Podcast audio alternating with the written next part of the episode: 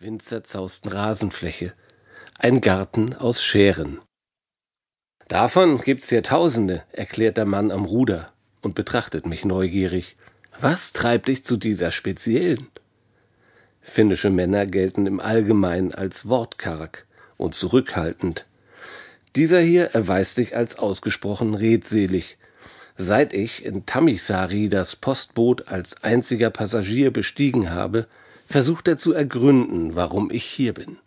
Wahrscheinlich, weil er sich an anderen Tagen unterwegs nur mit seinen Päckchen und Paketen unterhalten kann.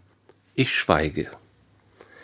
Da wohnen nur Lisa und Heiki auf der Insel, zu der du willst, bohrt er weiter. Kennst du die beiden? Ich schenke ihm das Lächeln einer Sphinx, nicke immerhin stumm dabei.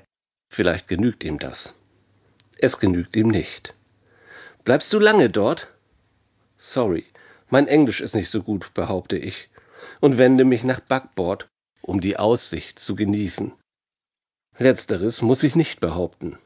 Sommer in den finnischen Schären. Ein stabiles Skandinavien hoch am Himmel. Das Leben könnte so schön sein. Ich möchte nicht unhöflich zu dem Postschiffer sein. Tatsache ist, mir ist nicht danach, mit ihm zu reden. Tatsache ist leider auch, mir fallen fast nur noch Dinge ein, nach denen mir nicht ist. Was ist aus den Dingen geworden, die ich immer wollte? Das Einzige, wozu ich mich zuletzt aufraffen konnte, war die Entscheidung, nach Finnland zu reisen. Und das, gestehe ich mir ein, hätte ich ohne Marens Anstoß auch nicht auf die Reihe bekommen.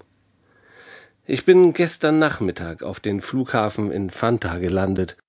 In Helsinki hatte ich mir gar nicht erst ein Hotelzimmer gesucht, sondern einen späten Bus nach Tamisari genommen, ein Städtchen an der Südwestküste, gelegen zwischen Wald und Wasser.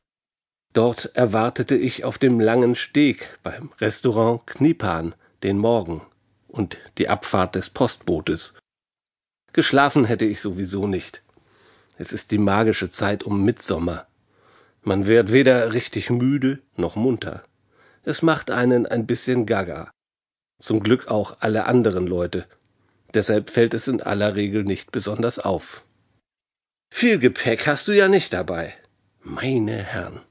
Da lässt aber einer nicht locker. Da bleibst du bestimmt nicht lange. Ein Detektiv. Elementar, Dr. Watson. Ich wende mich dem Mann am Ruder wieder zu. Er grinst zufrieden, hält mit einer Hand das Steuerrad, nestelt mit der anderen ein Kärtchen aus der Hemdtasche und reicht es mir. Ich werfe einen Blick darauf. Jede Menge Vokale und eine Mobiltelefonnummer. Wenn du morgen wieder zum Festland willst oder vielleicht sogar noch heute, sagt der Postschiffer, einfach anrufen. Ich habe kein Mobiltelefon. Das zieht ihm den Stecker. Kein Mobiltelefon. So gaga kann man in Finnland nicht mal zu Mitsommer sein. Ich widme mich wieder dem Panorama und ignoriere den fassungslosen Blick des Postschiffers. Tom Schröder ist offline.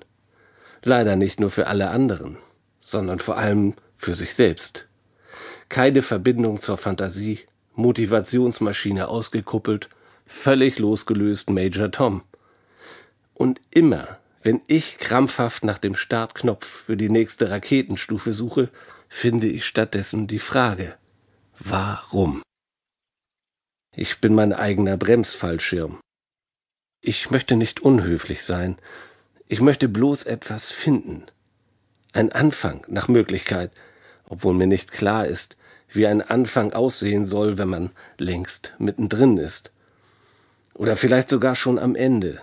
Es gibt immer öfter Tage, da fühle ich mich so. Vor dem Bug tauchen die schartigen Felsen einer Schere auf, die ich sofort erkenne. Ich bin da.